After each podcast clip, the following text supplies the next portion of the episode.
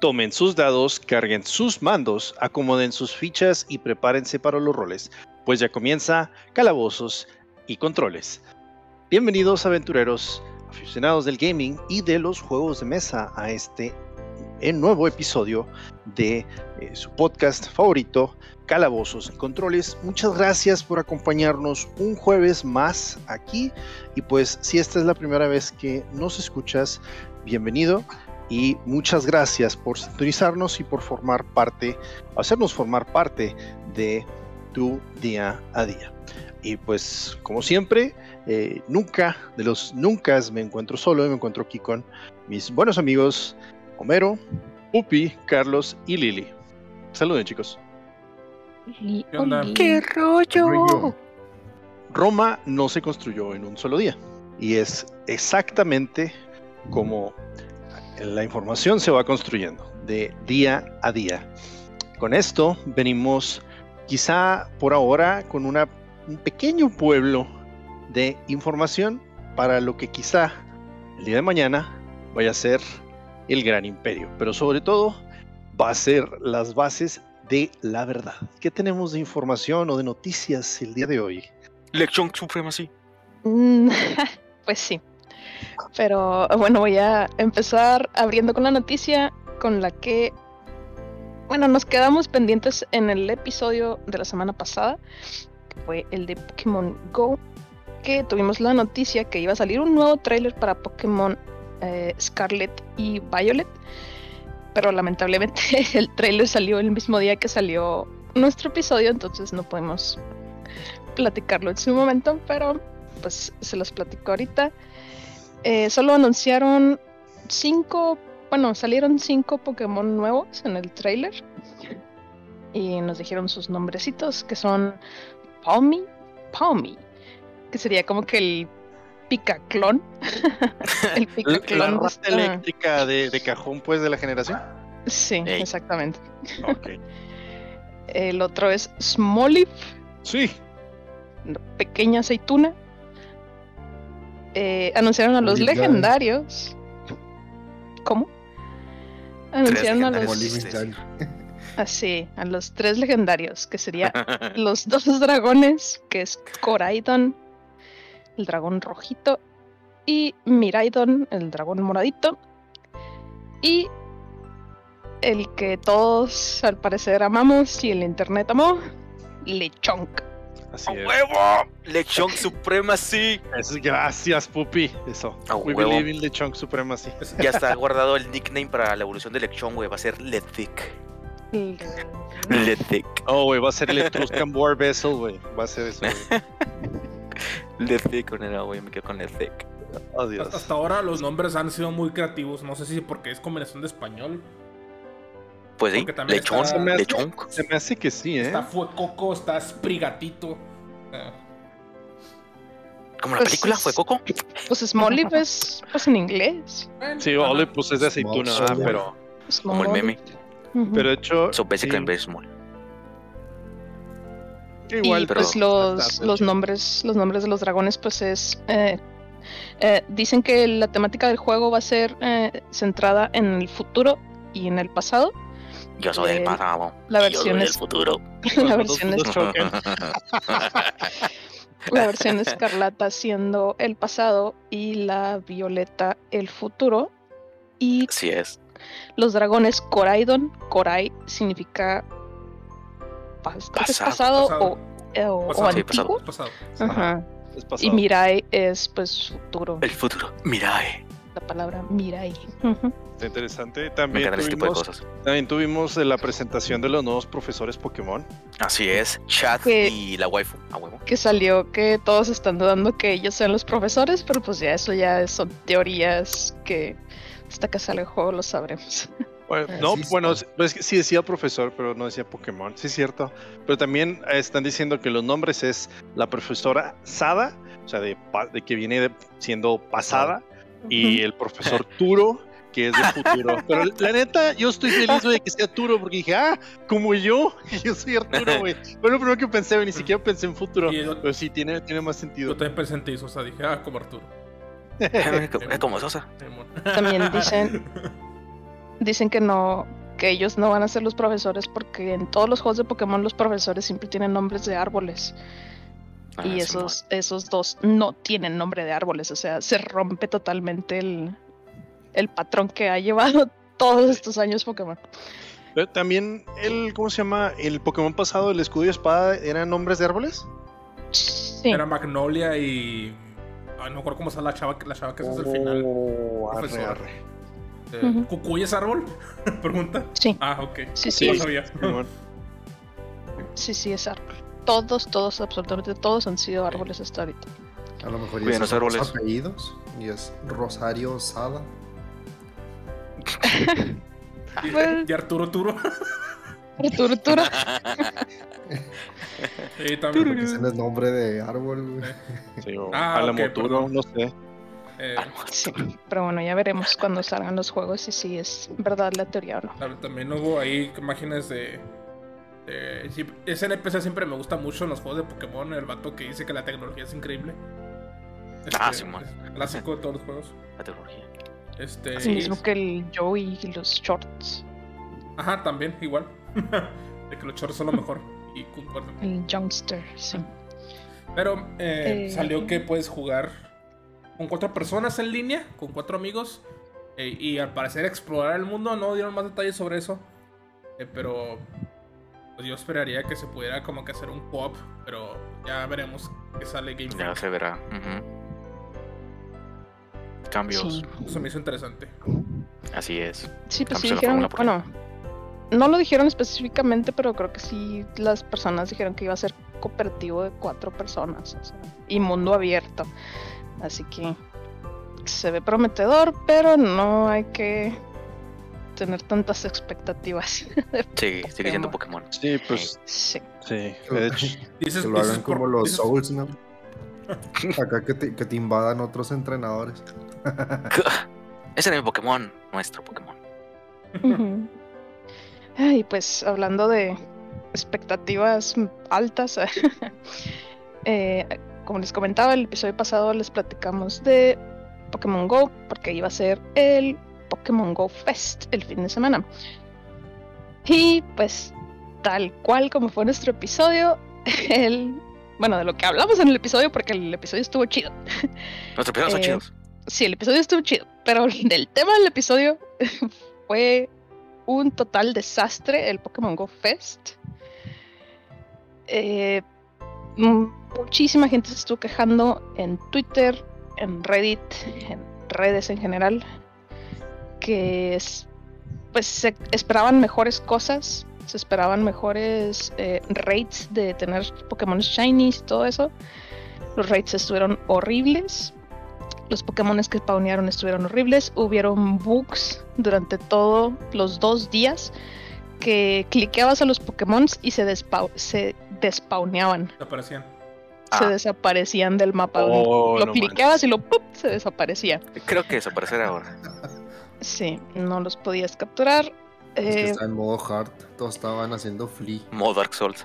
estuvo estuvo súper pobre. Los legendarios que estuvieron disponibles. O sea, en comparación del año pasado, el año pasado hubo, me parece que como 10, más o menos. Y ahora hubo uno, Uno. Y Ah. Shaymin. uno.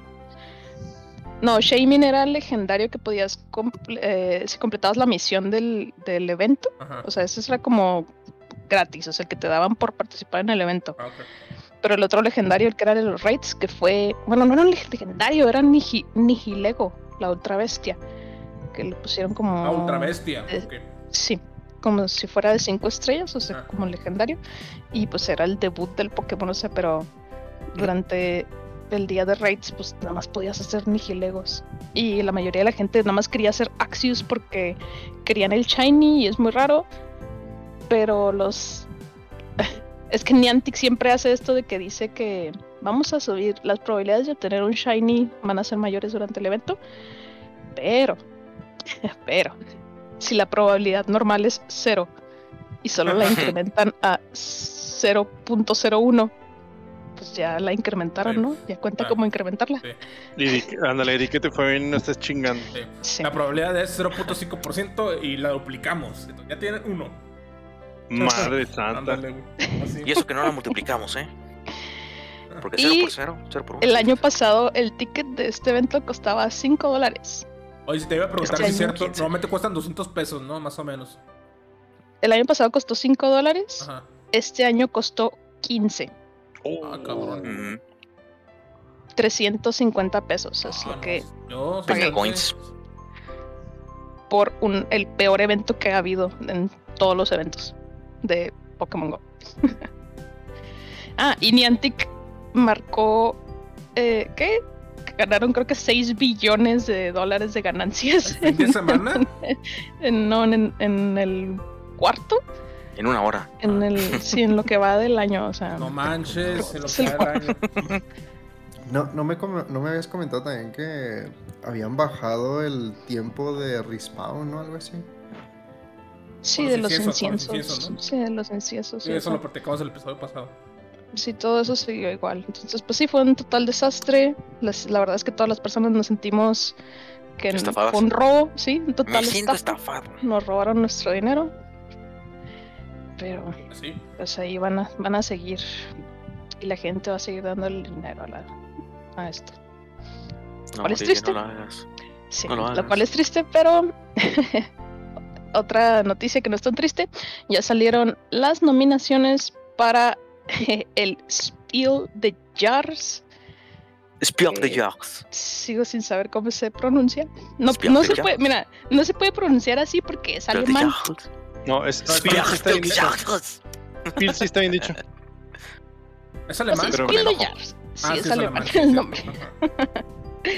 Que son los premios que se le entregan a los nuevos juegos de mesa. Pues ¿eh? son las nominaciones tipo Oscars de los juegos de mesa que salieron durante el año pasado, me parece.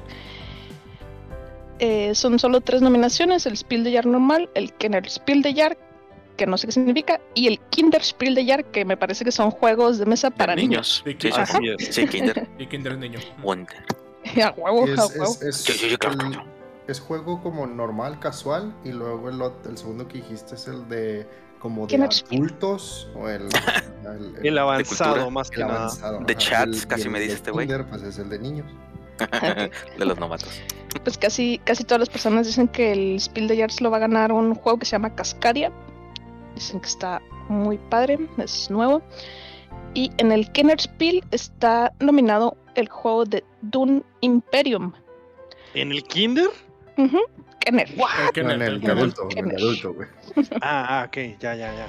Dije, dije, en el Kinder, ¿a poco de niños? Pues sí, e- ese es el que estaba viendo y se ve interesante. La neta sí quiero jugarlo. Dicen que está bien complicado. Es que es deck building, pero también tiene, eh, ¿cómo se llama? Worker placement. Sí. Uh, No, pues- eso me interesa. Ay, Suena bien mamón. Es, es Eso de Dune, si les gusta Dune, pues ahí hay uno para que lo busquen. ¿Tiene gusanos? No sé. O, uno tiene que ir al, al patio a sacar gusanos. Pues mira, yo creo que se debe incluir, incluir ahí una bolsa de tierra, ¿no? No sé. Un jarrón de tierra, a huevo. Traído de las dunas de Samalayuca, güey. Por cuesta Ah, es cierto. ¿Sabes qué? La pronunciación está bien rara. Es alemán, pero de todas maneras suena como francés. Iba a decir, A ver, por- iba a decir porque eh, S- Spiel creo que se, se pronuncia Spiel, así como. Spiel, ajá, Spiel. Spiel, sí, eso sí, es- eso sí es la parte alemana, eso Ah. no hay pedo, güey.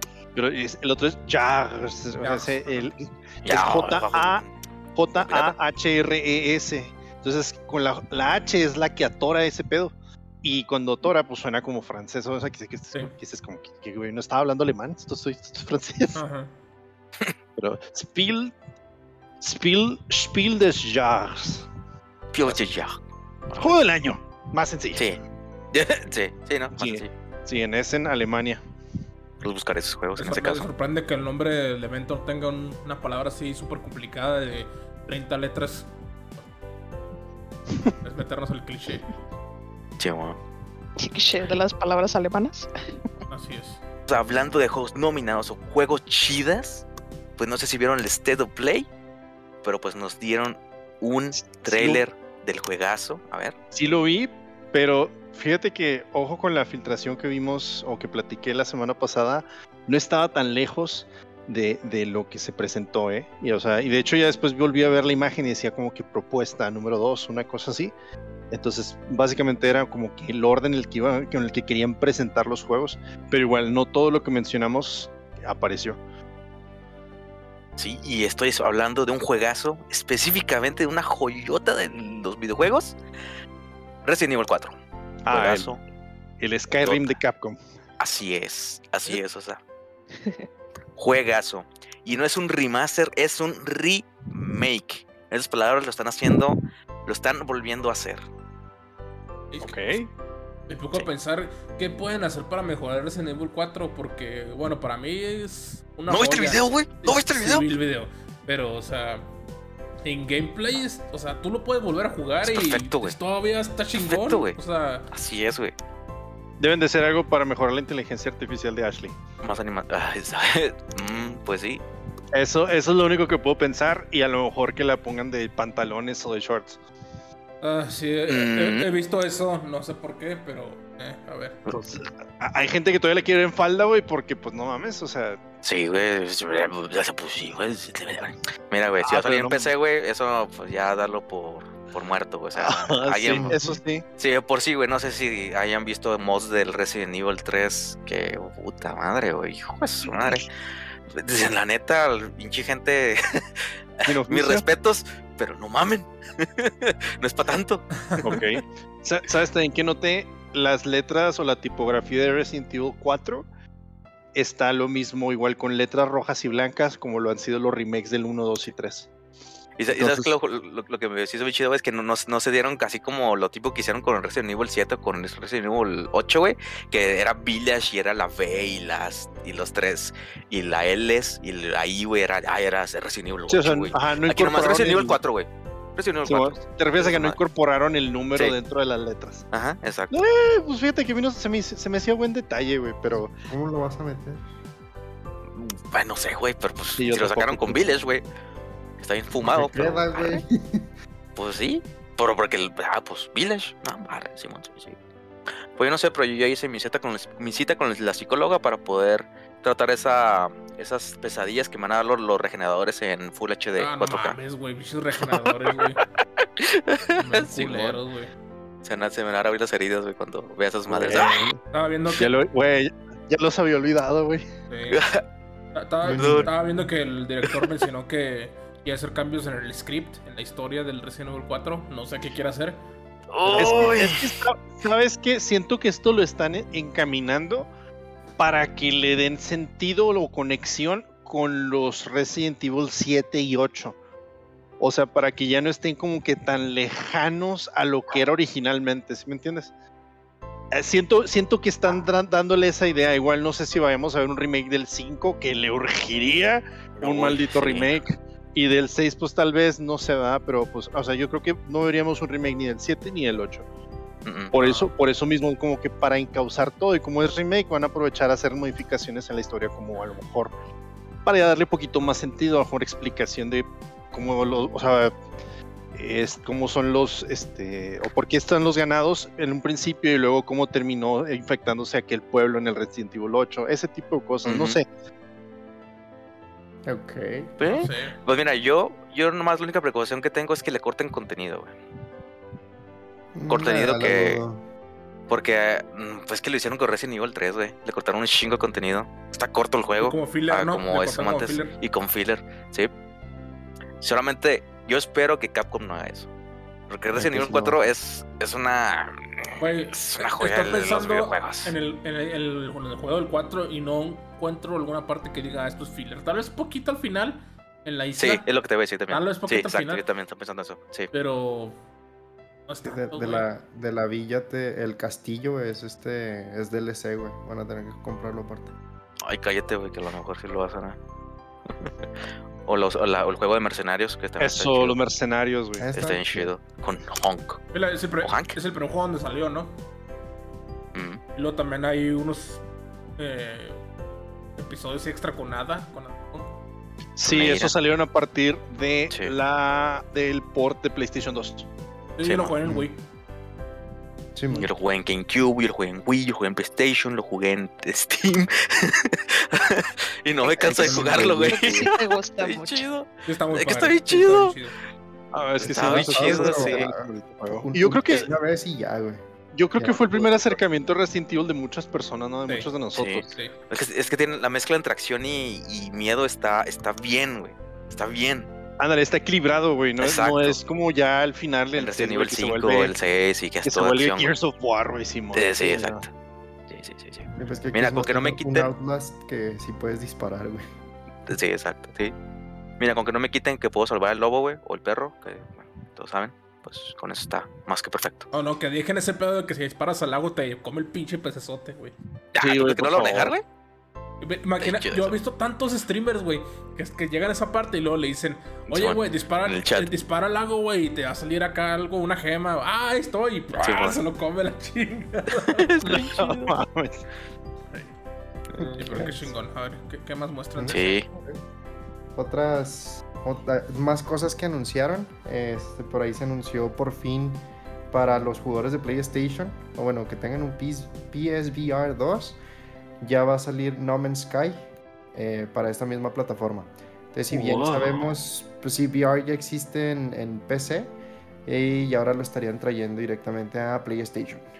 Ah, güey, se ve bien hermoso. Que le faltaba. Yo, yo nunca había visto el VR de No Man's Sky y te juro que me imaginé así como que, ah, voltear a ver, voy a sentarme y voltear a ver mi nave y es como que, oh, qué chido se va a ver eso. Sí. Sí, o, sali- sí, o chido. sali- saliendo de la singularidad, güey, también se vería bien vergas. Sí, pues haciendo también el viaje interespacial y la Ándale, esa es otra. Esas, esas animaciones están chidas. Excepto Con la cuando canción tu, de Doctor Who empieza a dar vueltas, güey. Sí, hasta me mareé de pensarlo. Ok. Ah, sí, motion sickness. Está bien chido. Lo que sí está todavía más vergas es el juego por el que consideré por bastante tiempo si comprarme un PlayStation o no. Pues ya no. Hearts. No. Ah, este, el Spider-Man. Ya lo Sony lo anunció para el 12 de agosto de este año que va a salir en PC. No mencionaron en qué plataforma, pero al menos sabemos Eh, que va a estar en PC. No me importa, o sea, ya conectando A mí sí. No, en PC sí. y lo puedo jugar. Mods, mods. Los mods, güey, para, mods, que veas a. Kirsten Dunst de Mary Jane, para que veas a, A huevo. eh, a Tobey Maguire de Peter Parker, William Dafoe, güey, de Norman. Oh, no mames, bien. a ver, bien chingón todo ese pedo, güey. Dios bendiga a la comunidad de mods, güey. Dios bendiga los, sí, los benditos mods, güey. Así Otras es. cosas, también para irnos rápido, porque a mí también me llamaron la atención un par de títulos. El primero, eh, Street Fighter 6, que al parecer iba a ser eh, un exclusivo de PlayStation y creo que sí lo es. Eh, Pero está raro porque van a poner como que un open world y luego vas a hacer misiones, pero también tienes este lado de las peleas. Entonces, no sé exactamente qué es a lo que le tire. Solamente espero que tenga mejor cartera. reputación. Eh, Sí es cierto, microtransacciones. solamente espero que tenga mejor reputación que lo que tenía el 5, porque sí terminó siendo eh, muy apedreado. Y eh, otro que también me llama mucho la atención es de Callisto Protocol, que es un juego eh, de terror en el espacio, muy al estilo de Dead Space, me atrevería a compararlo. No, Eh, pues, de hecho, sí habían mencionado que era. No me acuerdo si es de los mismos desarrolladores o es un güey que trabajó en Dead Space que está con ellos o algo. Pero algo tiene que ver ahí Dead Space. O arre, arre. Y sí, o sea, es así el mismo, mismos, este, mismas vibras y mismo todo. Entonces, pues, ya a ver qué, qué show con, con eso. Y, y, pues, yo no, al menos eso fue lo que me llamó la atención. Hay otras cosas ahí interesantes, ¿verdad? Eh, Le Está el juego este Stray, que eres un gato y más que nada parece un juego de stealth. Eh, y también lo que tenemos el Final Fantasy ya el 16 que va a salir para Oh. verano del 2023 ya regresando Sí. a esta em, pues tónica a esta tendencia no sé cómo decirlo exactamente eh, que regresa ¿Moda? como que no moda pero digamos que ya no es como que en el futuro ya no es acá actual ahora sí otro es castillos y dragones y espadas güey ¿Temática? Ah, de temática, eso, gracias. Temática. Así como lo era en un principio, pues bueno, ya regresa. Y se me hace chido porque pues ahora aquí es cuando se, se deben de aprovechar pues, los, este, el, el aspecto gráfico de la consola. Vaya que sí. Y sí, no mames. Vaya que sí. Sí, Oye, sí, este, sí. Otra, otra cosa es este el Callisto Protocol. Ujú. Sí, tiene que ver con Dead Space porque es creado por la misma persona. Oh, Ah, cuando vi el trailer se ya, apareció un chorro. Dije, esto es Dead Space. Sí. Ajá. Sí, sí, sí. Sea, es- 0.5. Este juego es una nueva IP eh, traída desde la visión del güey que creó Dead Space, que es este Glenn Schofield. Qué bello. Eh, y pues sí, por eso es que tiene esas vibras. A lo mejor y no sé, mm, le mete todavía más horror a Dead Space. Estaría bueno. Más. Ah, güey, había, en el tráiler había un güey así pegado con cosas orgánicas y tú dices, ah, ese güey está muerto y luego vas camina, va, iba caminando el jugador y lo siguió con la vista y dije, a la verga, güey, ¿qué es ese pedo? Sí se ve ahora sí bien, sí veo Estaría muy suave. creepy.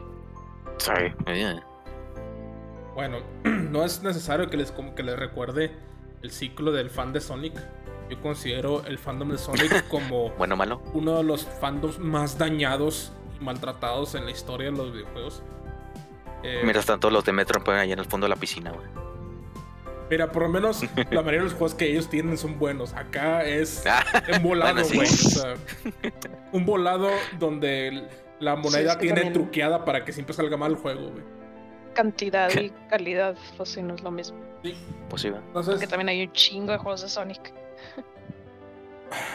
pues Así. sí, últimamente ya no han salido tantos, pero ah, hubo un momento al principio de 2000 que estaban saliendo un chingo. O sea, No, sí, caliente. sí, güey, estuvimos en Sonic The Secret Ring, Sonic, este, Unleashed, Sonic, este, Colors, Puro, Sonic, este, 2006, Sonic, este, Sí. Heroes, luego, todos los portátiles: Sonic Advance 1, 2, 3, Sonic Rush, Sonic Rush Sonic Adventure. Rush. ah, Sonic and the Blood Y- Sonic and the Dark Blood Chronicles, que es un RPG de Bioware. Güey, si me dices esos títulos, la neta no te creo que sean títulos de verdad, güey. Es un RPG, güey, No. Pero eso Sí. RPG. Y, pero ¿en cuál se besa con la chava, güey? En el en 2006. el 2006. Sí. El mejor de todos los que mencionamos, güey. Arre. El menos peor. Pero sé cuál es el contexto de eso, güey. Ok, Está bueno, muerto Sonic. sí, entre paréntesis. Al final del juego, el villano. Bueno, sí, en la parte. En la parte spoiler, güey. Spoilers. Spoiler alert. Exploran los mil de Solo Sonic juegan. 2006. De todos modos, esto se dice que no es como que. can- bueno, sí es canon, pero en realidad no pasó porque al final todo se revierte. Porque nada de eso pasó al final. Ah, Sí, en serio, así es la historia. ay, ay, Al final todo se revierte. Este. Lo soñó. Sí, porque, Soñó que besaba sí, porque regresan chica. al pasado y ya como que revierten todo. No lo hacemos todos. Eh, sí, pues el, el contexto es que Sonic muere por el villano eh, supremo del juego, que es un demonio, The Big Bad. como un demonio. Y lo, y lo mata tan cabrón, güey, que ya ni siquiera las Chaos Emerald, güey, lo pueden revivir, güey, así sí. de cabrón. Ni los anillos, güey. ¡A De la nada, madre! nada, güey. O sea, Sonic está tieso, güey. Y luego llega esta princesa con la, con la que siempre, como que con la que han hecho un triángulo amoroso junto con Amy y todo el juego. Y la, la han rescatado y todo ese show. Llega y este y ella besa a Sonic y así revive. Ah, el demonio se desató porque se supone El que el demonio se desató porque se supone que esta chava no podía llorar, la princesa. En cuanto llorara, el demonio se iba a desatar. Sí, es una mamada. Este, entonces, cuando lloró es porque Sonic murió. Y es cuando el demonio valió verga y se soltó. Ah, fuck. O sea, el, que, el que lo mató fue como que el güey que quería despertar al demonio. Es una mamada, pero bueno. Regresando a. Espero que un juego no similar a Sonic Frontiers. Eh, es el Sonic de mundo abierto que se ha anunciado en diciembre en los Game Awards. Eh, lanzaron un tráiler y el tráiler se ve decente. Eh, digo, me refiero al tráiler, al, de cinemática. Se ve, Entre- se- entre- se ve decente. Y es lo primero que yo vi. Pero ya después IGN lanzó un tráiler que se llama pues, First Gameplay, el primer gameplay del juego. Y se ve muy, muy pobre. Em, primero que nada... Se ve vacío, güey. Primero que nada, el mundo se ve vacío. Es un mundo abierto y se ve vacío. El diseño artístico también se ve. eh, no se ve creativo. O sea, es, es todo verde nomás, así, piedras. Eh, y luego, este, hubo un comentario que me dio mucha risa que pues, hay como estructuras flotantes y rieles donde el Sonic puede hacer platforming y correr y deslizarse de riel y todo el rollo. Pero la gente dice que parece que el mapa fue hecho en el modo Forge de Halo. Y eso sí, se ve como un modo Forge de Halo que agrega las plataformas volando, güey.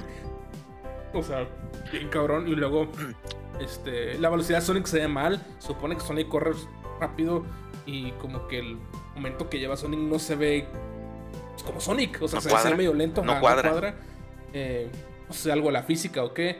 O el performance, que también el performance se ve muy mal. Este, se- el FPS se ve muy bajo en las partes del, del video. Eh, y luego hay combate y el combate se ve muy raro, se ve como que muy Sí, lento. demasiado raro. nada que ver con Sonic. Eh, Hay una parte donde Sonic rodea a un robot y con eso como que lo hace volar como un tornado y pues entiendo el concepto, ¿no? Que lo haces volar porque corre alrededor de él. Pero en el trail- Ujú. en el jue- en el video se ve como que corre bien lentillo. Y luego ya lo hace volar, pues como que... ah, No, fíjate, yo nomás vi el tráiler y se vio chido, pero ya con lo que platicas, como que, oh my god. sí. Que lo tengo que ver para Ajá. juzgar. Y luego hay una parte, este, las clásicas torres de Ubisoft, ¿no? Estas no son torres. Es, como una rodita de hámster en la que Sonic se sube y luego corre súper rápido como para activarla. Y luego sale, Mm. luego sale como un sonar y luego salen muchos iconos en todo el mapa. Así como que, ah, esto Ah. suena clásico mundo abierto de Ubisoft. Eh, God damn it. entonces sí, eh, los fans están pidiendo que se retrase el juego. Y graba este show. Por favor. ¡No Por favor, mames! retrasen el juego. Qué culero, güey. Ajá. Porque, pues, te digo, estamos dañados, güey. O sea, el fandom de Sonic somos de los más dañados de todos, güey. Este, Literal, ese meme, nuestras expectativas eran bajas, pero o sea, por Dios. de por sí, de por sí, cuando salen trailers de juegos de Sonic y dices, ok, se ve medio decente como el Sonic Forces, y luego sale y resulta que es una basura. Oh, O imagínate este, güey, que se ve jodido desde el trailer. oh. Estamos, estamos, estamos en problemas. Yo vi el gameplay, güey, lo, lo único que se me ocurrió así que no manches, estos güeyes compraron assets del, de Unity, güey, los, los flipearon, le agregaron cosas de Sonic y ya, güey, es el pinche juego Sonic Frontiers, ahí está, güey. no. Está, Sí. güey. Y, y lo peor es que. Deme 60 dólares. Sí, güey. Lo peor es que hay fans de Sonic que dicen, no, güey, es que esto es un beta, este todavía falta tiempo, güey, faltan menos de seis Copium. meses. En menos de seis meses no se va a arreglar eso. Ni de pedo, güey. Ponle que el performance mejore poquito, pero el diseño ya está eh, anclado, o sea, ya no pueden cambiar mucho el mapa. Simón, copium. Mucho copium. Copium, así es. Sí. Pero bueno, ya. Y hablando de. No me emociona de nada Sí. ya. Estoy, estoy dañado. Tus expectativas ya son demasiado bajas, güey, sí, que ni güey, siquiera no, llegan a güey, güey. gacho, güey. Yo igual que con Pokémon. Pues hablando de expectativas bajas, pues todos tenían muchos que todavía tienen expectativas de que un juego, no, no de los que anunciaron en State of Play, pero está hablando del Diablo Immortal, el nuevo ah, juego de Diablo para móvil de Blizzard. Es una. Ay, Dios mío, ¿cómo lo puedo decir? Es un descaro. La neta es un descaro. No puedo decir que es pay to win porque pay to win yo lo se lo, se lo pondría más a los Ark. Porque Diablo Immortal es un descaro. Pay to win se queda cortísimo O sea, o sea, a lo es, que es pay to win. o sea, es Ha- cortísimo. Har- Harry Potter and the audacity of this bitch. Yeah. The Desert of this bitch. Exacto, Sosa. Para ponerlo en contexto, la manera de poder maximizar tu personaje, un personaje, tienes que gastar 110 mil dólares. ¿Qué? Madre. Un solo personaje, tienes que gastar 110 mil dólares. Pero para el gear, o sea, es como para tus armas, Para todo. Maximizar, sí, maximizar todo. Maximizas todo un personaje con 110 mil dólares. Pero es que es por el sistema de. Creo que es. tipo Microtransacciones a random, lo tonto, a lo Pero porque idiota. es, porque es random también. O sea, yo vi que sí está bien gacho, pero que también el juego, que había mucha gente que también sí estaba disfrutando el juego porque, o sea, el juego sí es jugable, puedes jugar Ajá. free to play, puedes jugarlo sin gastar un solo centavo. O sea, pero, como Pero la en diferencia es bastante, sus- bastante notable. tiene sus prácticas no. predatorias para que gastes dinero y así, pero am, o sea, sí es horrible y todo, pero sí vi que había gente que decía que el juego estaba bien, o sea, si no gastabas dinero ni nada, o sea, que sí lo estaban disfrutando el juego como, como era. Sí, es fí- físicamente lo que dicen muchos. Los developers hicieron su jale, el juego está chida, es jugable como dice Lilian, como free to play, pero cuando llegas ya a lo que viene siendo endgame, ya te vas a topar con estas Mm, creo que la. con pared. Ajá. Es que creo que parece que quedaría corto, güey. Ok, entonces un. Este, este- muro gigante, como, más grande como el que iban a poner entre México y, Estados Unidos, el Trump. Más grande que eso. Se queda súper corto. Porque, por ejemplo, esta, esta, esta, esta, esta, esta dinámica donde entras a un, a un dungeon, a una mazmorra, Sí. y si la, si la completas, pues te dan rewards, ¿verdad? Pero si gastas la módica cantidad de 0.99 dólares, te puede dar más rewards. Y pues dices, ah, es un dólar, ¿no? Pero es solamente por uno. Y los vas a estar repitiendo. Y Y repitiendo. no es por esa vez. y ¿no? O sea, repitiendo. Ajá. Y ese dólar se va a volver en 10. Y ese 10 se van a volver en 50. Sí, porque al final el loot es al azar, ¿no? O sea. Ajá. Y ahorita lo que cuesta más son las dichosas gemas legendarias, porque aquí está también el sistema de, de- de rareza de los ítems, donde está bien siendo los, los grises, o bueno, más bien los, sí, los grises, blancos, verdes, mm, azules, morados y los, los menos chingones que son los legendarios, son los naranjas. Sí. Las gemas legendarias, tú dices, no, pues nada más consigo una, una gema legendaria y ya, no, se chingó. Pues no, las, gem- las gemas legendarias tienen tu propio sistema de, de rareza, de una a cinco Ah, estrellas. No mames. Sí. Entonces, si tú gastas, no sé, un dólar para que te salga una gema legendaria en, en- en la mazmorra que estás haciendo, toda tienes que rolear que esa gema esté entre 1 a 5 estrellas. Ah, no. Y si te sale una de dos, pues de dos estrellas, pero pues no es de 5, güey. Pues mm, tiene su límite esa, esa gemita, güey. Y esas gemas son como buffs. ¿o? Sí, sí, se Ah. lo pones a tu, a tu, a tu, a tu equipo. Para que te dé más daño, más vida, etcétera. Pues un sistema gacha moderno, ¿no? Uy, güey, creo que el gacho está más. Es más. ah, Amigable. Permisivo. más amigable, sí. Mames. No, Porque el pity, el pity es de 45. Si tú compras 100 dólares, puedes sacar 40 gemas legendarias. Eso da que necesitas comprar 200 dólares para llegar al pity. No manches. Sí, Qué bello, qué bello. sí. La neta sí está, está, está muy codicioso. Ah, Demasiado codicioso. También vi que tiene como tipo Battle Pass, ¿no? Como una suscripción. Sí, deja tú, güey. Hay Ah, dos güey. Battle Pass, mamón. El ¿Dos? Battle Pass normal. El Battle Pass normal y uno que se llama Collectors, güey. Que te da casi lo mismo, pero te da como una armadura extra, güey. Como que, ah, ah, y la otra cosa es que cuando pagas el Battle Pass tienes que conectarte a Wilson al juego. Si pierdes un día, a la, a la verga tus rewards. No mames. Sí, estás pagando para, para que te conectes al juego. Casi, casi. Está, está, está bien feo, güey, lo del sistema esto de, Sí, pues, de microtransacciones. todo eso para Madre que sigas jugando, ¿no? Y, y- Sí. Ya, ya- ya entendí por qué no. Ajá, sí, ya entendí por qué no va a salir en. No salió en Bélgica y en aquellos lugares. Exacto, sí. Oh, Eh, mames. No manches, prefirieron Oh. no sacarlos ahí, o sea, a, a tener que cambiar el sistema, güey. Sí, pues iban a, se van a meter en un pedote. Ay, Dios, Yep. bueno. ¿Podemos pasar a hablar a cosas más alegres, güey? Sí, por favor, Dale. a la Blizzard Blizzard. Ah. Sí, ah, Dios mío. Bueno, resulta y resalta que en España se está eh, cociendo o se está horneando una modificación, ah, Ah. no, una modificación, una ley Ah, en la, la cual, eh, pues, especifica que todos los desarrolladores eh, de videojuegos que quieran distribuir algún juego en dicho país, o sea, en España, están obligados, tienen esta obligación de entregar una copia, ya sea en físico o digital, a lo que es la Biblioteca Nacional. Entonces, la ley como tal ya existía.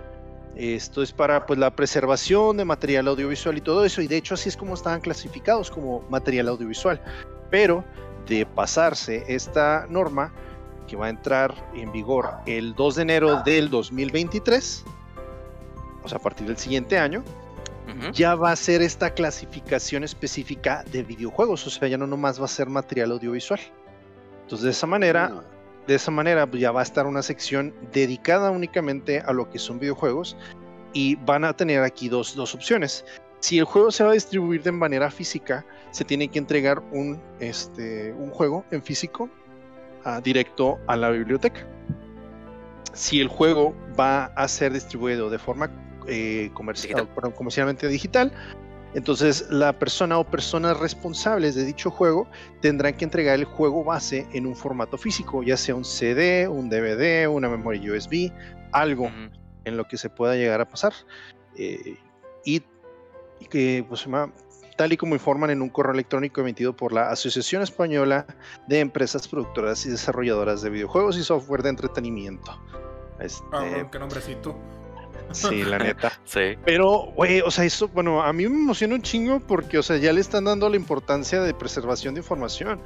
Y es lo que estábamos hablando hace mucho tiempo en Utopía Digital, de, o sea, ¿qué va a pasar con juegos que en un momento van a dejar de existir en tiendas digitales?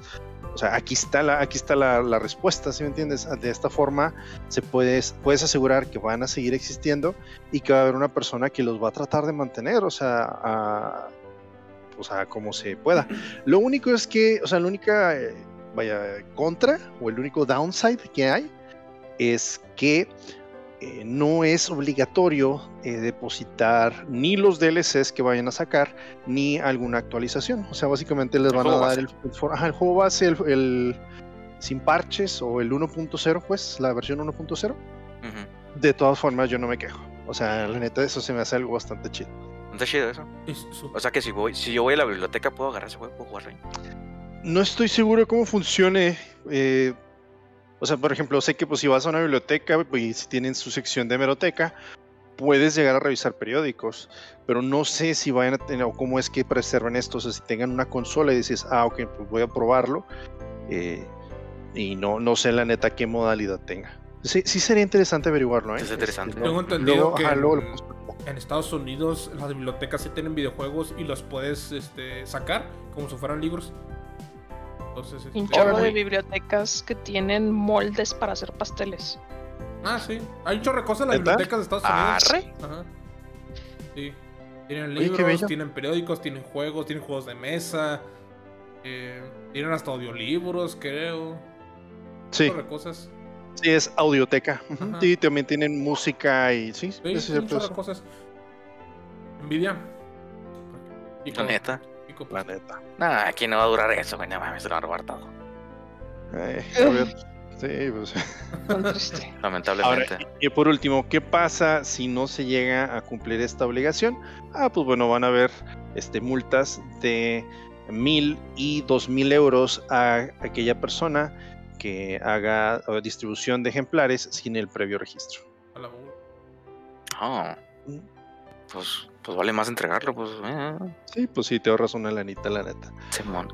Pero sí es un... Bueno, yo estoy bien contento con eso, con esa noticia.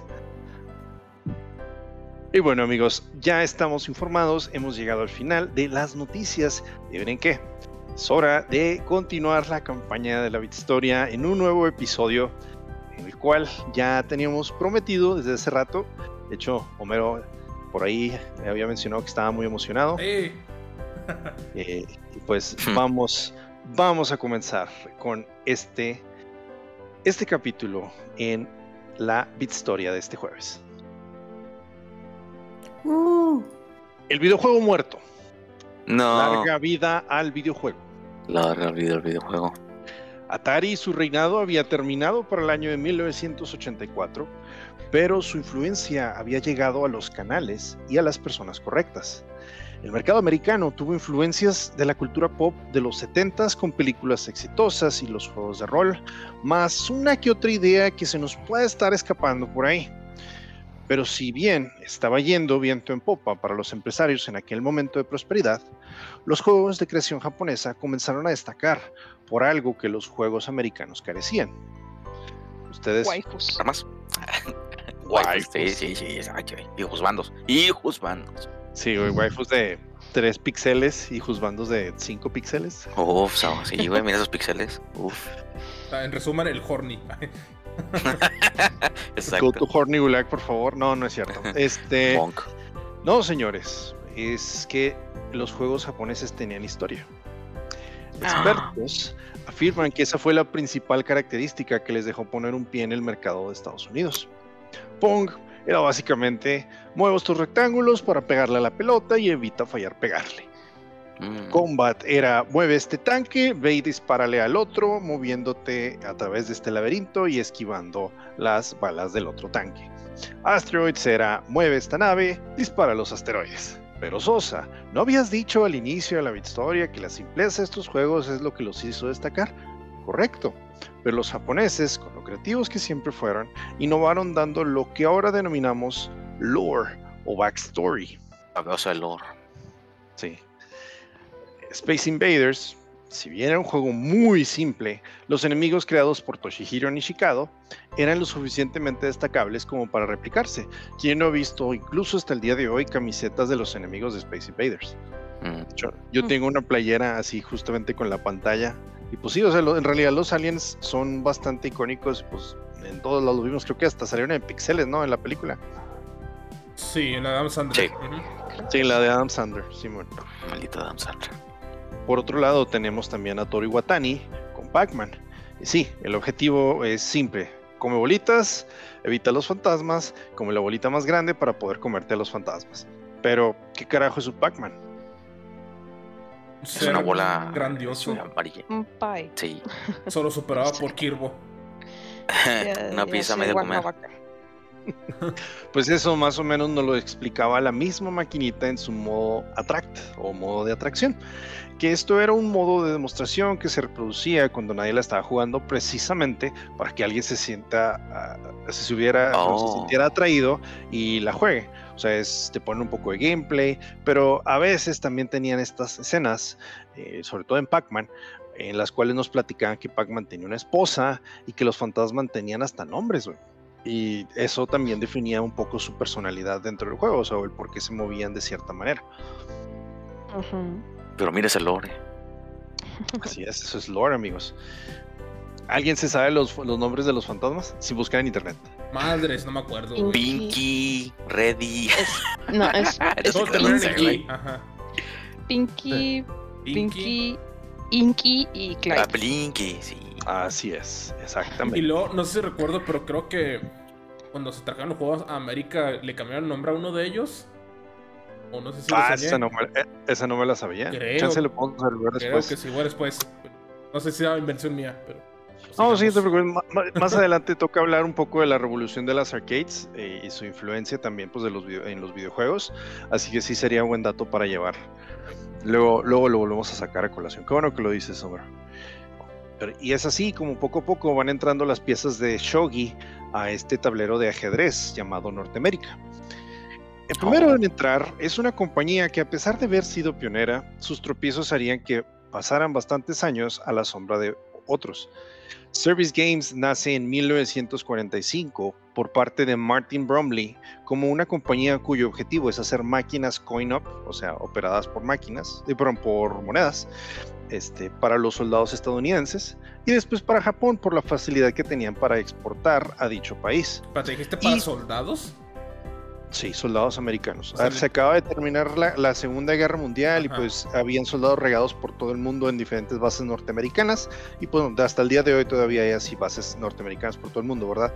Pero pues, para poder este pues que tuvieran un medio de entretenimiento, Service Games precisamente empezó a hacer este tipo de máquinas, Coin Up, que pues de- terminaron derivándose al principio en lo que eran máquinas pinball, eh, pero es todo ese tipo de, de maquinitas que pues funcionaban echándole una moneda.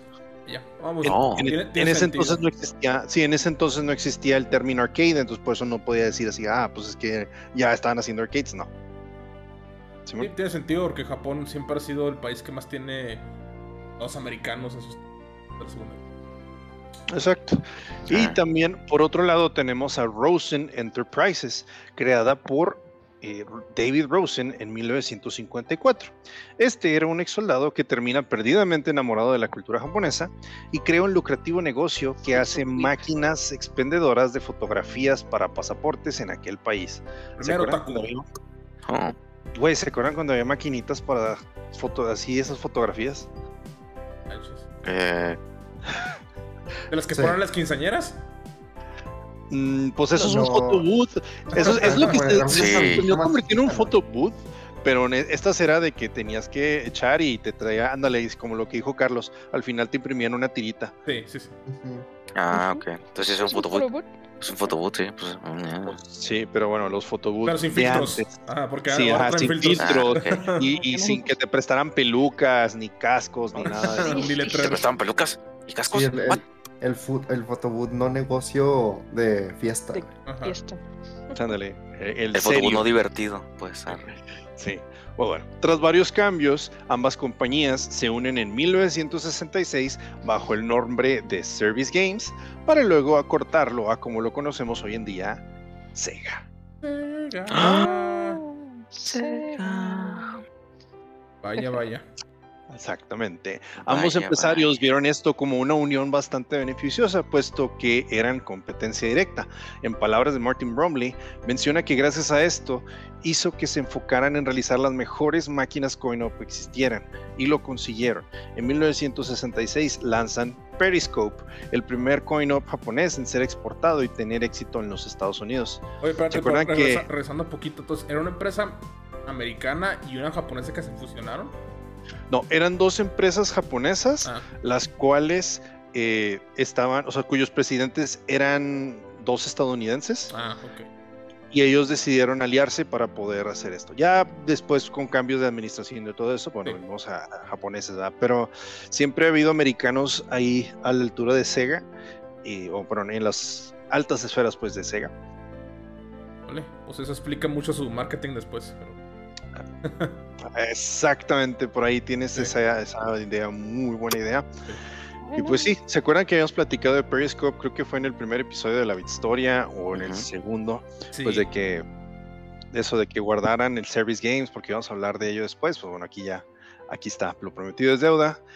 Eh, Service Games se convierte en Sega y pues a partir de aquí es cuando vamos a ver eh, cosas bastante eh, maravillosas. Entonces, después de, de- de- de bas- bastantes gestiones en la empresa, David Rosen en 1984 logra consolidar la marca de Sega y deciden que no solo quieren hacer videojuegos, querían entrar al mercado de las consolas. Excelente. Oh. Sega ya había tenido pruebas con consolas antes de brillar en décadas más recientes. La primera, la SG-1000, había sido lanzada en 1983 y gozó de moderado éxito en Japón. Esto les generó la confianza suficiente para hacer una nueva versión, la Mark II, pero esta no fue lo suficientemente buena como para abrirse el paso en los Estados Unidos, que ya estaba harto del concepto de los videojuegos. ¿Nos recuerdan el crash del 83, verdad? La época oscura. Así es. Eran tiempos oscuros, Harry. Eh, para esos años, la revolución de aquel entonces ya era la del Commodore 64 en Estados Unidos y los microcomputadores o las computadoras personales de Sinclair y Amstrad en Europa, que ya también habíamos platicado, pues de la primera revolución o el primer movimiento indie que se originó en Europa. Viva los indios. Ahí está, sí, vivan los indie. Pero Sega no se rindió. Tanto así que decidieron continuar armando mejores consolas y en 1986 lanzan la SG-1000 Mark III en Estados Unidos, o como sería mejor conocida, la Sega Master System, Sega o, Master SM System. o SMS en su, en su abreviación. Y en los primeros cuatro meses vendió 125 mil unidades y esto ayudó a que Sega se abriera paso en nuevos mercados fuera de Japón fácilmente. Sus juegos eran más definidos y hasta tenían mejor sonido, pero hubo un gran problema. Oye, espérate, estoy pensando. Era, la versión 3, ¿cómo eran las otras dos, güey? Si la 3 ya se ve medio. medio antigua. O sea, bueno. Comparada con el NES, refiero. Sí. O sea, ¿te refieres en cuanto a hardware o en cuanto a software? Bueno, a performance me refiero a hardware. Ajá. Eh, te- estaban curiosas, ahí por ahí se- hay una que otra reproducción de lo que es esto. Y creo que, creo que hasta te puedes emular los Master System. No lo dudaría, sí. Sería, sería bueno echarle la, la vista, pero digo, es. Este, sí se ve medio limitadón. O sea, la neta es que se ve de acorde a su época. Claro. Ya el- lo que es el, el Sega Master System sí se ve un poquito más fluido. Eh, pues este, ya cuando avanzando pues plataformas, eh, llegué a ver unos gameplays de creo que Lemming se llamaba el juego. Sí. Entonces, ¿Lemming? Está, sí, Lemming. De esos animalitos que se, que se lanzan al barranco, güey. Sí, pero no. Estos tienen cabello verde y es de un. es de- pues, creo que al parecer es un juego famoso, yo nunca lo escuché. Pero sí, Lemming, sí. Es un side scroller. Y a mí me suena, pero. Vale. Entonces, re otra vez recapitulando, vendieron 125 mil unidades y todo les fue chido, pero tuvieron un gran problema, a que, a que no saben cuál fue. Ah, ¿Algún accidente en el mundo? No. Eso es muy común en Japón. Un terremoto que dijo, no, ya no. Se les acabaron. Se les acabaron. No, no hubo abasto. Ah, nope. Te los comieron los gatos. eso, eso hubiera sido el menor de sus problemas, pero no. Nintendo lanzó su consola, el Nintendo Entertainment System, el mismo día Uy. el vendió- mismo día, güey. y vendió 2.5 millones de consolas en ese mismo lapso. Ay, pobrecitos. El mismo día salió, güey, que el Master System no sabía. Sí. Damn. No. Madres, güey. Y no solo eso. NEC Corporation, una compañía que principalmente se dedicaba a vender computadoras, también entraría al juego con su propia consola, la TurboGrafx 16 o PC Engine. Uh, la Turbo ¿Qué? Graphics también es famosa, eh. Ajá. Era la más poderosa de aquel entonces y no tuvo mal catálogo, pero a pesar del éxito que gozó al principio en Japón por sus ventas, no fue un buen rival para Sega y mucho menos Nintendo en Estados Unidos y Europa. Tras varias mejoras y add-ons, la siguiente y última consola que crearon fue la PCFX, que solo fue lanzada en Japón en 1993. Pero el no poder renderizar gráficos en 3D sufrió bastante y después de eso NEC decidió retirarse de la batalla. Entonces, Sí, o sea, teníamos, teníamos Sega, Nintendo y NEC. Al menos NEC fue el que du- duró muy poquito tiempo y ya vimos el porqué, ¿verdad? Oye, pero el TurboGrafx sí tuvo No, su no, no. influencia en la empresa. O sea, porque y como Ah, que no, sí, puso su estándar gráfico, ¿no? Por lo menos. sí, definitivamente. Y también había, pues, había buenos juegos ahí de, por ejemplo, Bullet Hell, o bueno, lo que se convertiría en Bullet Hell, ¿verdad? Pero ese, ese tipo de shooters, que sí, o sea, tienes razón, le hizo una, una muy buena influencia en, en lo, pues sí, en la historia de los videojuegos. Mientras tanto, Sega no se quedaría con los brazos cruzados y urdía un plan a largo plazo para poder derrocar la hegemonía de Nintendo. Buena historia-. La historia habla de leyendas de aquellas hazañas y su eventual guerra marcaría el destino de los videojuegos de manera crítica y vale la pena dedicarles uno o más episodios completos. De la gran guerra entre Sega y Nintendo. Foreshadowing. Así es. Sí, No me encantaría Esa fue- nada más, pero a ver. esa podría ser las considerada, la, podremos considerarla la segunda guerra de consolas. La primera fue esta misma, la de Nintendo, Sega y NEC. Y pues que, o sea, lo, lo beneficioso es que pues Japón levantó los videojuegos, como lo vamos a estar viendo en este, a lo largo de este capítulo, pero pues ya tenían estas competencias, ¿no? Y aquí es donde se armó la rivalidad, al menos de Nintendo Sega. NEC no fue rival suficiente, eh, pero pues sí, esa, esa era la, la primera guerra, de consolas. Sea, que es el rival Como más Tú débil. la vas poniendo de que no, la consola más poderosa es la que gana la guerra. Exacto. Y así ha sido siempre, güey. Sí, Y siempre será así. de acuerdo. Viva los indie. Pero bueno, ya hemos hablado de Sega, ya hablamos de NEC, pero nos falta hablar de la estrella del momento, Nintendo, que no Eh, solo reinará con Fénix. Famicom, sí, no solo reinará con Famicom y NES, sino que convertirá en Fénix a la industria de los videojuegos en Estados Unidos. Gracias, Homero. Uh. Salvadores, los dioses. Bueno, ya. Así es. Fundada en 1889 por Fusajiro, Fusajiro Yamauchi, corrijo. Su principal operación fue siempre hacer cartas de Hanafuda y siempre estuvo liderada por un miembro de la familia.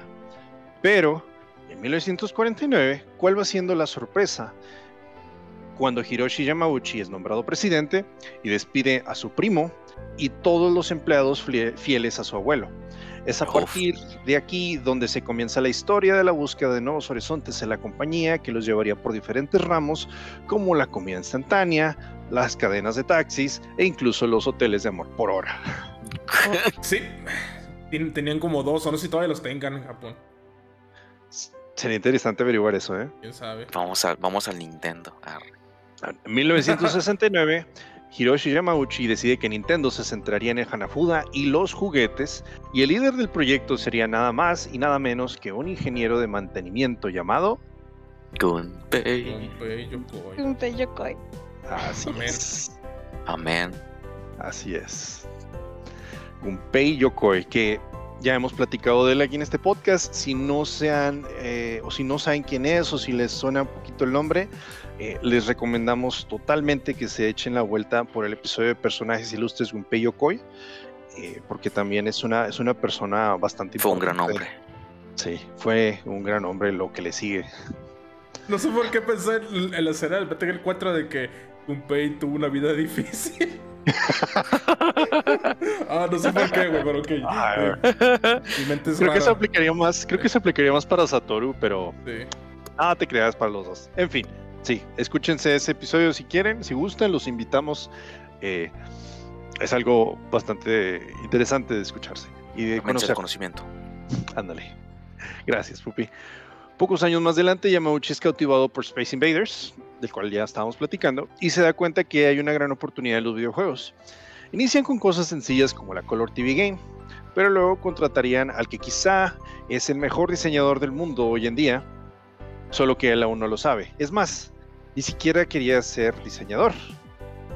Era un mangaka que no había logrado tener éxito, el éxito que buscaba, pero decidió probar suerte diseñando juguetes, convirtiéndose en pupilo de, de Yokoi.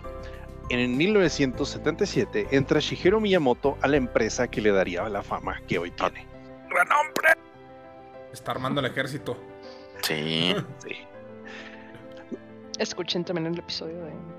También Sí. tenemos episodio de Shigeru Miyamoto, sí, también échense la vuelta por ahí. Conózcanlos. La historia a partir de aquí la conocen muchos. Entro en el departamento de arte donde eventualmente es movido al de diseño para ayudar con la creación de varios juegos hasta que llega a su primer éxito. Al principio se le había pedido que hiciera un juego de Popeye, pero no conseguir la licencia tuvo que rediseñar el concepto. Así es que buscó en el diccionario las palabras para gorila y tonto. Al menos es lo que él dice. Es así como nace Donkey Kong. El primer gran éxito de Nintendo y de Miyamoto, cuya eventual demanda eh, por Universal ya hemos platicado en uno de nuestros episodios, por lo que no andaremos tanto en ella por ahora. De hecho, también eso lo platicamos en la Bitstoria, que también en el Crash del 83, también está ahí cubierto. Lo que sí diremos es que, al igual que sus compañías competidoras, Nintendo pensaba que Donkey Kong solo era un videojuego, pero ellos también querían una consola. Híjole. Lo primero que realizó Yamauchi como acercamiento a las consolas fue fijarse en, la Odyssey. Eh, llegó a comprar los derechos de distribución de Magnavox y logró rediseñar la consola para que pareciera más un juguete. Es de aquí donde eventualmente, o sea, la Magnavox Odyssey, fíjate, se convirtió en Japón en las Color TV Game, que son consideradas las primeras consolas de Nintendo en Japón. Y, fueron, o sea, fueron publicadas. Por Nintendo. Sí. Supongo. Sí, sí, sí. Sí, esa es considerada la Color TV Game. Creo que existieron dos o tres y esas eh, fueron las primeras consolas de Nintendo. No fue el Famicom, no fue el Nintendo Entertainment System. Fíjate, y, o sea, lo más seguro es que ellos nomás, o sea, lo rediseñaron estéticamente, ¿no? No creo que nada de Ajá. Exactamente. Ok. Vaya.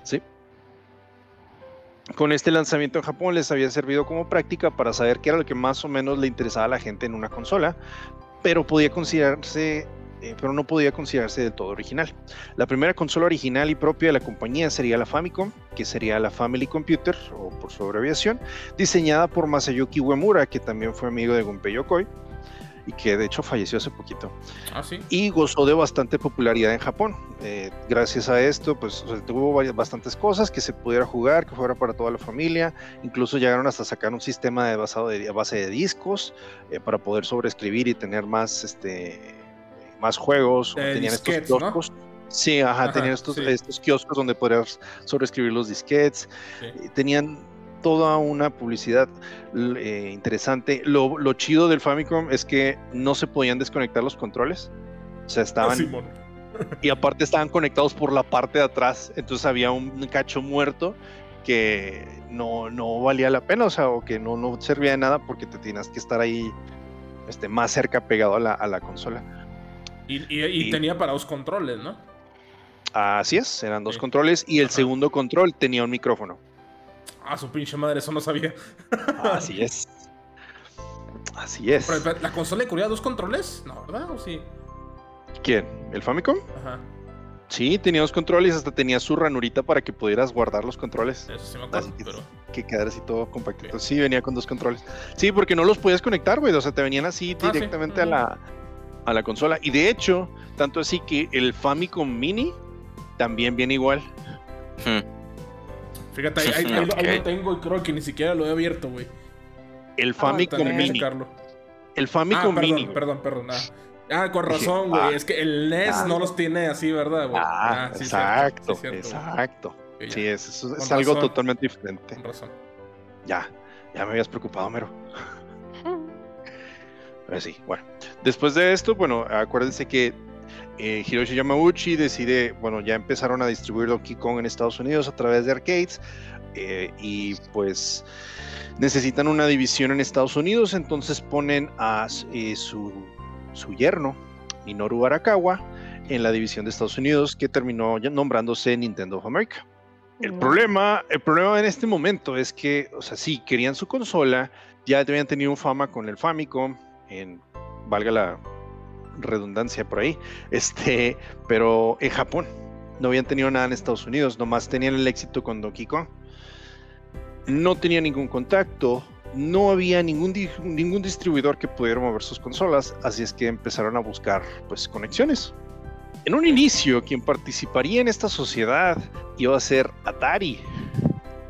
Vaya. Y en una realidad alterna del multiverso de la locura esto hubiera funcionado y, quién sabe, hasta la historia hubiera sido, más amable con la compañía de Rey Kazar. Pero el destino no quiso que fuese así, y para ese entonces Nintendo ya había tenido acercamientos y había licenciado el Donkey Kong para la Magnavox y Odyssey. Esto no le cayó muy bien a Rey Kazar, y en la, en la CES, Consumer Electronics Show, de 1983, cuando se supone que iban a firmar el contrato, Atari cortó de tajo la relación con Nintendo y ya no se supo nada más al respecto. Kazar sería despedido de Atari unos meses después y la relación Nintendo-Atari quedó a la deriva. Oye, pero, sí- No. pero sí salió Donkey Kong para la Atari 2600, ¿no? Sí, sí, eventualmente sí Ajá. salió, Sí. pero al principio, o sea, fue al principio el, el, la- el- el primer port de Donkey Kong para consolas fue para la Magnavox Odyssey. Sí. Ya después de eso se salió para, Ok, muy bien. para la Atari. Ya me imagino cómo se ve en la Odyssey si en el Atari se ve medio fregado. Ah, Digo, güey, comparado con el arcade. Ajá. Sí, pues sí. No, la neta sí no me imagino. Y no lo he visto. Pero pues bueno, esta neta que yo cuando empiezo a ver a este tipo así de pues traiciones o pues este tipo de retas, yo digo, no, güey, güey, Game of Thrones se queda pendejo. Sí, güey, neta. Del Pelada, el pinche edificio de Nintendo así. La, la N así el del Ajá. 64, El- el- el- al norte será la pinche Sega así el azul, así. Ay, güey, sí, sí, es algo. Pues, o sea, ahorita lo ves divertido, güey, pero en ese entonces dices, güey, no mames, o Ah, sea, sí. ¿cómo haces eso? Ah, pues la empresa nipona se daría cuenta que no podía confiar en nadie, por lo que intentarán valerse por presentando y distribuyendo por sí mismos, pero había un gran problema. A todo el mundo le importaba una hectárea de, de, De chorizo. de De alpacas. chorizo longaniza a los videojuegos. Eh, el equipo creía en el potencial de la consola y la fue presentando por diferentes ferias, o sea, la Famicom. Pero el nombre de Famicom resultaba un poco raro, así es que cambiaron a la Advanced Video System o AVS. Ok. Ah, bueno, AVS, no ABS como los frenos, no. Sí, sí, apenas iba a decir, no se confunda con el anti-block system. Sí, gracias. Y, y pues sí, la gente se acercaba a probarla y se veía que la disfrutaba, pero no consiguieron amarrar ni un solo contrato. Uf. Arakawa, en sus propias palabras, mencionó, presentamos el ABS con un teclado musical, el normal y otros componentes para computadora, pero no triunfó nada. Todo el mundo creía que estábamos locos o éramos idiotas. Ay, ya no manches. Todos los batearon, güey, qué pedo. Sí. La crisis del 83 no había extinguido la llama de los videojuegos por completo, pero sí lo suficiente como para que nadie viera una oportunidad de inversión en ellos. Se había vuelto un mercado muy de nicho y si Nintendo quería continuar con su plan, tenía que cambiar la estrategia. Una en la cual ya eran expertos. Innovación. Ah, No lo sé. Sí, parte de eso. O sea, sí, innovación, vamos a decir lo que es uno de sus valores, pero acuérdense que para este entonces Nintendo seguía haciendo juguetes. Sí, o sea, más bien atraer a los niños, ¿no? Era el plan. Exacto. Primero que nada hicieron un rediseño. Del aspecto rojo y blanco que tenía el Famicom, cambiaron a uno gris y negro diseñado por Lance Parr, donde los cartuchos se introducían horizontalmente como videocasetera. Que ese diseño supone que el que es el grisito con morado, ¿no? Ajá. Eh, supone que era para No, hacer gris con morado no, gris con negro. gris con negro, perdón, el gris con morado es el Super Nintendo. Super Nintendo. El gris con negro que se supone que es para que los americanos lo vieran no, más, con más atractivo. A mí me gusta más el otro, güey, el, el rojo y El blanco. rojo. Se me hace más como que, ah, bonito, pero Sí, el rojo y blanco a mí también se hace más bonito, pero Sí. el chiste está en que el otro sí se veía como una consola de videojuegos. Y lo que querían aquí era, es que no te estamos vendiendo una consola de videojuegos, te estamos vendiendo, es el Nintendo Entertainment System, güey, te estamos vendiendo un sistema de entretenimiento, güey. O sea, tienes tu VHS, Ajá. tienes tu tocadiscos, ahí Ujú. también tienes el sistema de entretenimiento de ándale, Nintendo. o sea, querían algo que combinara más o menos ahí con el con lo demás del, del centro de entretenimiento, ¿no? Ándale, y deja tú, güey, si se te cierra- si se te hace robusto el diseño, güey, que tiene el NES, o sea, había uno antes de ese que le apodaron la lonchera, güey, porque estaba cuadradísimo, güey. Ok. Mira, Entonces, yo digamos que esta es una versión un poco más compacta. Y eventualmente sí sacaron unas cosas, unas versiones más chiquitas. yo siempre me acuerdo del, del Angry Video Game Nerd que hizo un video del, del, del ColecoVision y el Intellivision, no me acuerdo cuál de los dos. No, perdón, Ajá. del Atari 5600, güey. El pendejo es una pinche consolota, güey, así grandota, güey. O sea, está triple el tamaño del 1600.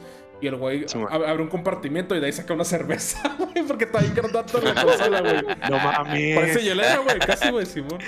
Güey. Yo siempre me acuerdo. Oh. Oh, bueno, eso Sí, fue bueno. primero el rediseño, o la, la innovación, como dijo Lilian. Y lo segundo es lo que mencionaste tú, Homero. Gunpei Yokoi diseñó un par de juguetes con los que creyó que podían usarse para la consola, jugando con la consola. Pero el primero, el más sencillo de todos, el Zapper. A ver, ¿qué era? Espérate, güey. Vamos a reflexionar en esto. Queremos atraer niños americanos. ¿Qué vamos a poner? Una pinche pistola, güey. ¿Qué sigue? Vaya que funcionó. Bueno, también el es- Duck Hunt, ¿no? Ah, exactamente, por el Dog Hunt. Pero También considera, Sí, sí. porque eso también viene de pues- parte de Gunpei Yokoi, y también lo mencionamos en su, en su episodio. Junto con Masayuki Uemura uti- hacen toda una línea de juguetes de estos de láser y pues son puras pistolitas, Sí, sí. escopetitas, entonces este pues en ese entonces como que no era tan visto y aparte también precisamente aquí, o sea, tiene los eh, tonalidades naranjas y parece una pistola láser, güey, para que no parezca un arma de fuego. Sí, por las regulaciones. Ajá, pues ya, ese- ya tienes el diseño ahí puesto, ¿no? Pues vamos a implementarlo para el NES. Ujú. Ingeniería. Ah, y que de hecho ya se conocían varios modelos incluso para la Odyssey, que Sí. ya había sido, precisamente ese modelo había sido diseñado por Nintendo mismo. Y de hecho, la pistola, lo dices, es una pinche pistola bien real, ¿no? Yo la vi una vez en un Sí, video. es una escopeta. Ah, sí, parece una Ah, cara. Sí, güey, realísima, güey. O sea, se ve así fiel el modelo, güey. Después lo buscan, pero se ve así. Así al chile, güey, con una pistola, güey.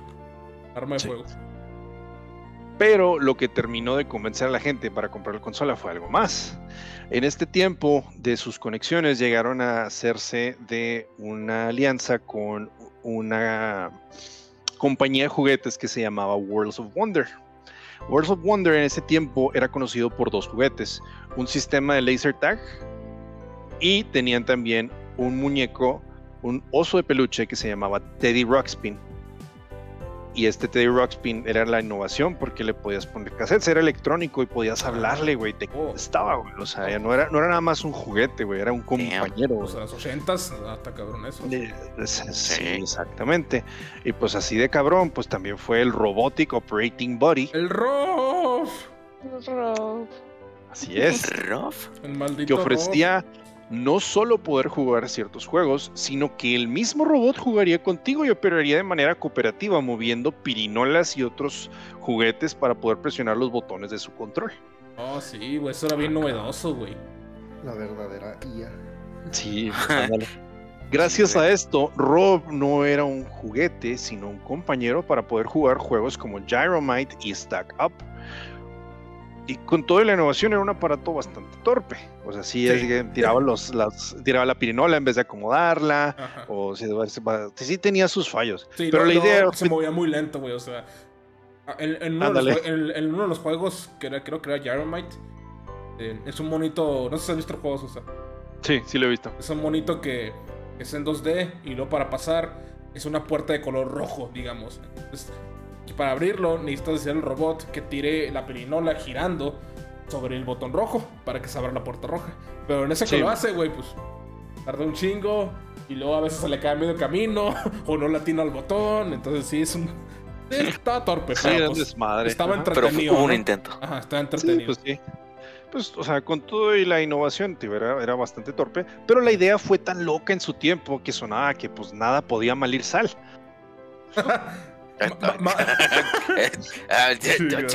Ah, Mira, más Simón. porque en ese tiempo, en los 80 los robots estaban muy de moda. Sí, sí, sí. O sea, y también cabe, cabe mencionar que, o sea, no es como que dijeras tú, oh, inteligencia artificial, no, eh, eh, se valían de diferentes estrategias. eh, un poquito, a lo mejor ha sido un poquito más complicada la estrategia del Rob que la del Zapper.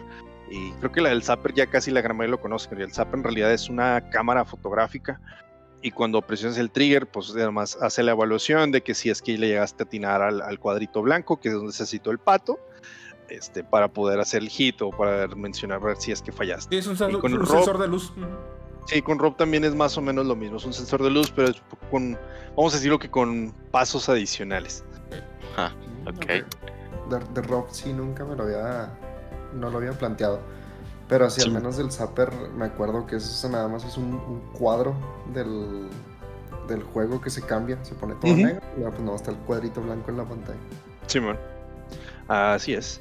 Sí, así que con todo esto en conjunto, Nintendo no estaba ofreciendo una consola de videojuegos, sino un sistema de entretenimiento, como, como estamos platicando, tal como le decía en su nombre. Eh, por medio de juguetes, Nintendo se metía a la industria de los videojuegos por otra puerta y esta decisión marcaría el rumbo de ahora en adelante, el público joven. Poco a poco fue tornándose una tendencia más masculina que femenina y ese estigma perduró por bastantes años, pero esa radicalización ocurrió años después. Por ahora teníamos a un Arakawa que no sabía cómo llegarle a los minoristas para poder vender sus NES, puesto que Rob no era del todo convincente para los minoristas, así es que les propuso un- una oferta que no podían rechazar. Propuso devolverles el dinero de las consolas que no vendieran. vaya. Ay, güey. Yo te lo pago, güey. Básicamente, Ajá. entonces, para los minoristas eran básicamente stonks, porque si vendían las, si vendías las consolas, ganabas dinero, y si no las vendías, ah, entonces devolvías las consolas y te devolvían el dinero, güey, o sea, era un win-win. Sí, sí. Sí, claro que sí, güey. Como que esto Sí. suena como que no va a funcionar. O sea, Suena suena scam, güey. Suena bien scam esto, güey. Bueno. Chinitando con los NFTs ahí. Con todos estos, güey, este güey.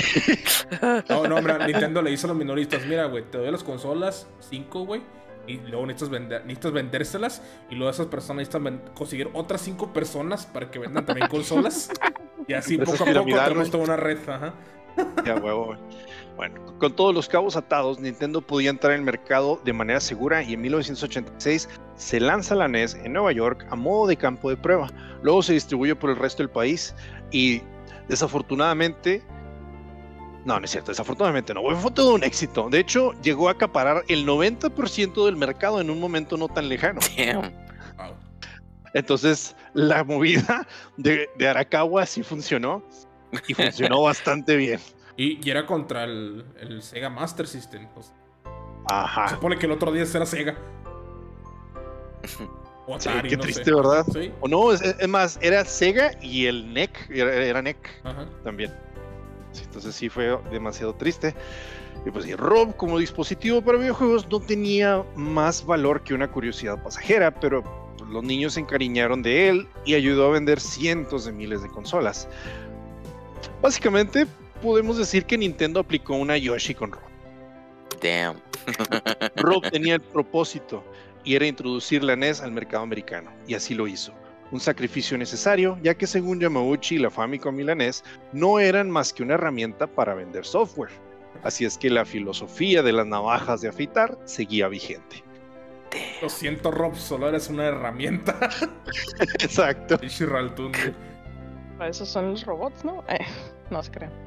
Los robots tienen sentimientos. No, no, Sky- Skynet, yo no dije eso, fue Lily. Ay, sí. Sí, pues. Oye, pero, Nintendo. pero no sé si tengas el dato, o sea, ¿vendían la consola al mismo precio con ROV o sin ROV? Sí, sí, o no tengo el dato, pero casi estoy seguro que sí la vendían con el mismo precio. Y no nomás era, no era como se llama, nada más con Rob, también te venía con un tapete para que pudieras jugar un juego de Olimpiadas. Ah, sí, man. Y te- tenía, tenía otros medicamentos más, pero pues en realidad eh, o sea, era de que veías el robot y era papá, papá, cómprame eso porque trae un robot. Tiene- Ah, Eso, eso robot. fue esto, güey. Tiene un robotcito que se mueve y tiene colorcitos. Ajá. Y una pistola. Sí, Nice. Ah, bueno, Nintendo no alcanza o no tarda en alcanzar la cima del éxito con su consola y una vez en lo alto hizo lo que toda empresa exitosa realiza. Meterse en NFTs. Comenzó, ay güey, comenzó a abusar de su poder. Claro. Uy, qué, qué bueno que lo mencionas, güey, porque estaba preguntando si lo vas a mencionar. Ay güey. Bueno, ¿cómo harían esto? Dicen. Pues digamos que Nintendo distribuía su propio producto. Así es que si no te acostumbrabas a lo que te decían, puede que tu, le- tu, perdón, puede que tu lote eh, llegue más tarde porque se había retrasado la producción, entre comillas. Simón, Simón. o a lo mejor le llegaba más rápido a tu competencia.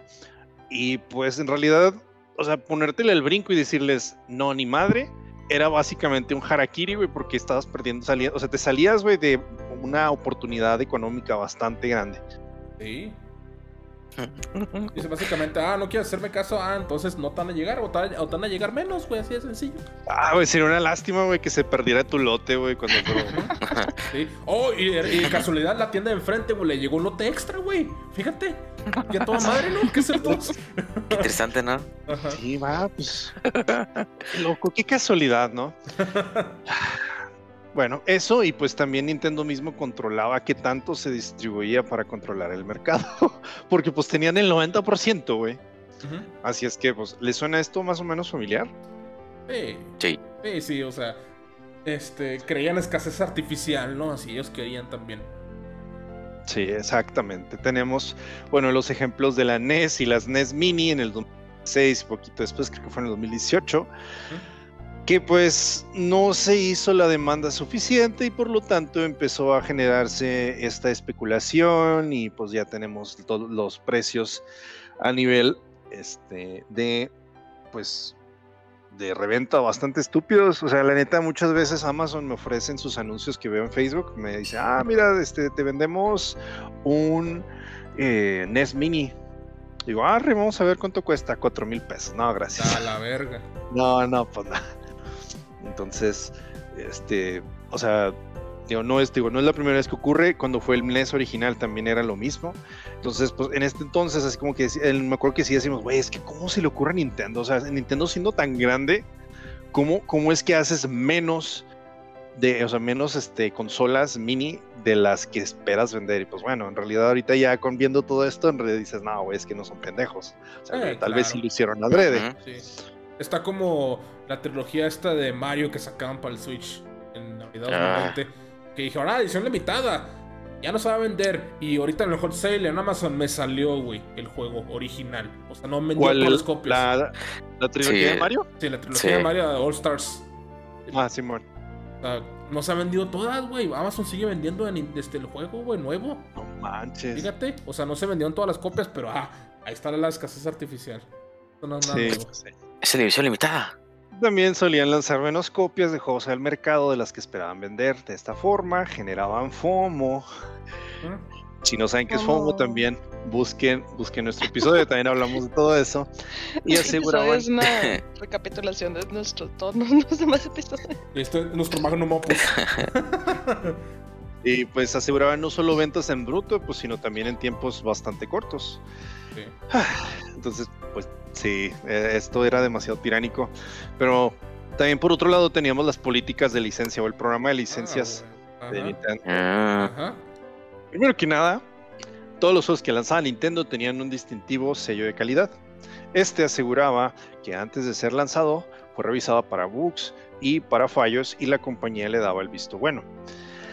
Esto era una gran práctica vista muy pocas veces antes, eh, pues lo que es lo que llamamos el control de calidad. Esto era algo bastante interesante porque, o sea, de Nintendo te aseguraba que te vendía un juego bueno, del cual ya habían revisado y ellos dijeron, no, Simón, esto está chido para que se juegue y pasa. Y el rollo es que si tú llegabas a mandarles un juego con un bug y ellos te lo detectaban, podía ser muy crítico para ti como empresario o como para desarrollador, porque hasta les podía tomar más de un mes el revisar el juego completamente.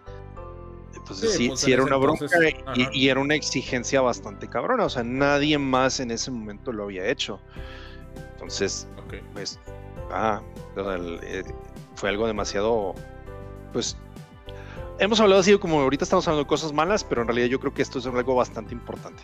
Sí, o sea, es, es bueno para el consumidor, pero en realidad para los que venden los juegos, pues es malo, ¿verdad? Porque ellos como que tienen que echarle más ganitas.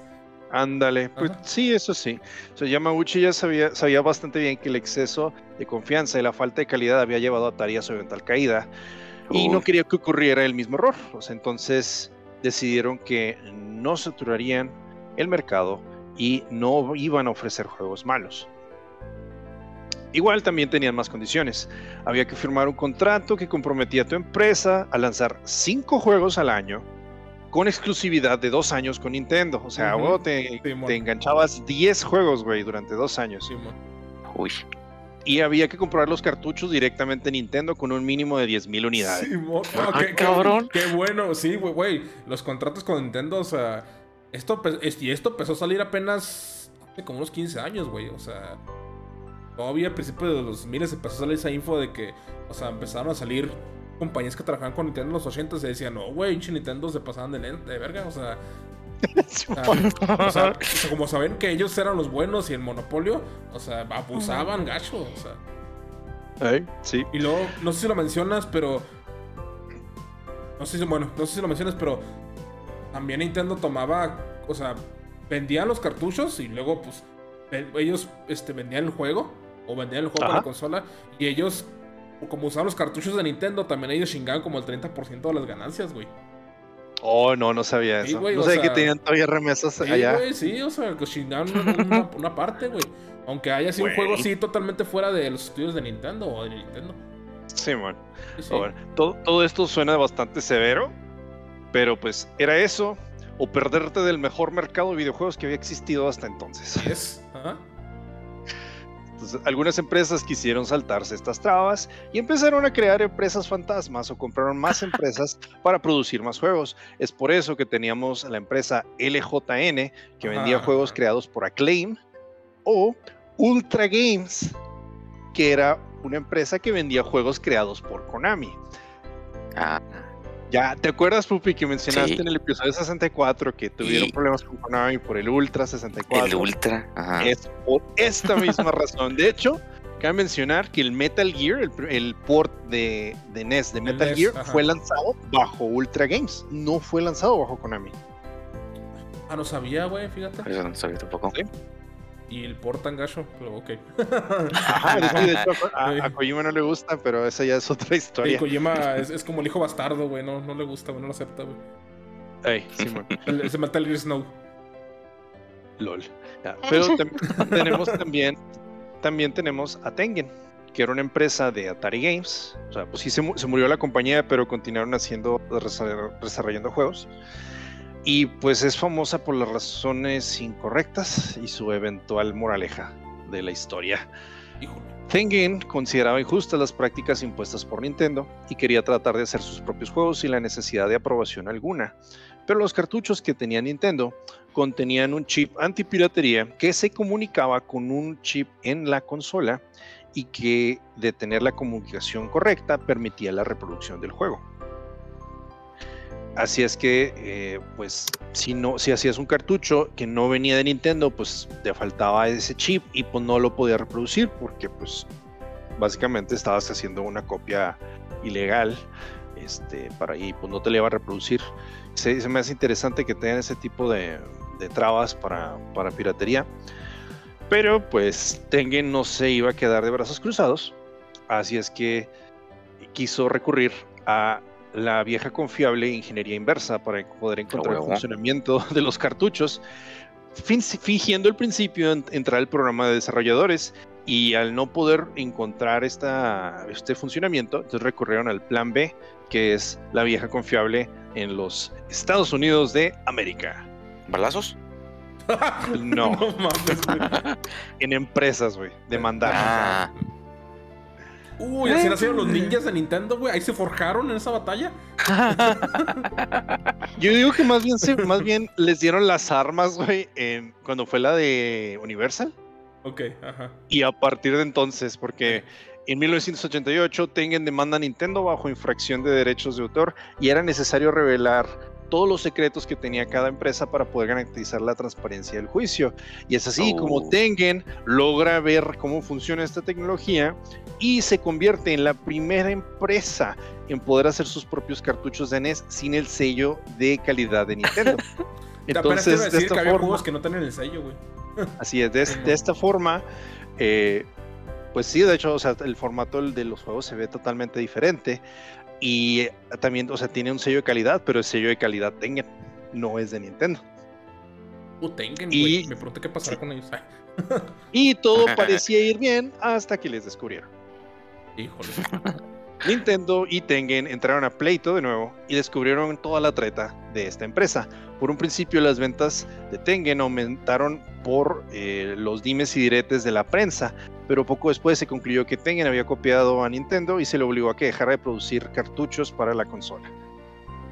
No manches. aprovecha el bug. Y, lo- y Se los, le- y los le- ninjas de Nintendo subieron de nivel. Así es, aquí es donde ganaron su reputación. Híjole. Exactamente. Y mames. Gracias, gracias a esto, Tengen Games poco después llega a la bancarrota y es- se une junto con otra empresa. Y pues sí, continúan haciendo este, más videojuegos, pero pues ya no es lo mismo que antes. Entonces, estamos hablando aquí de que es Nintendo. La misma empresa que cuando comienzan a popularizarse los streams de sus juegos, comenzó a cobrar cada creador de contenido que quisiera jugar algo de su catálogo, quedándose con parte de la ganancia que generaba el streamer. Estamos hablando de la misma empresa que tan pronto se entera de que hay una página que ofrece ROMs para la emulación de sus juegos, genera órdenes de cese y cierre. ¿Cuál es la moraleja de la historia? You don't fuck with Nintendo. Yes. Uno no se mete, uno simplemente no se mete con Nintendo. Así.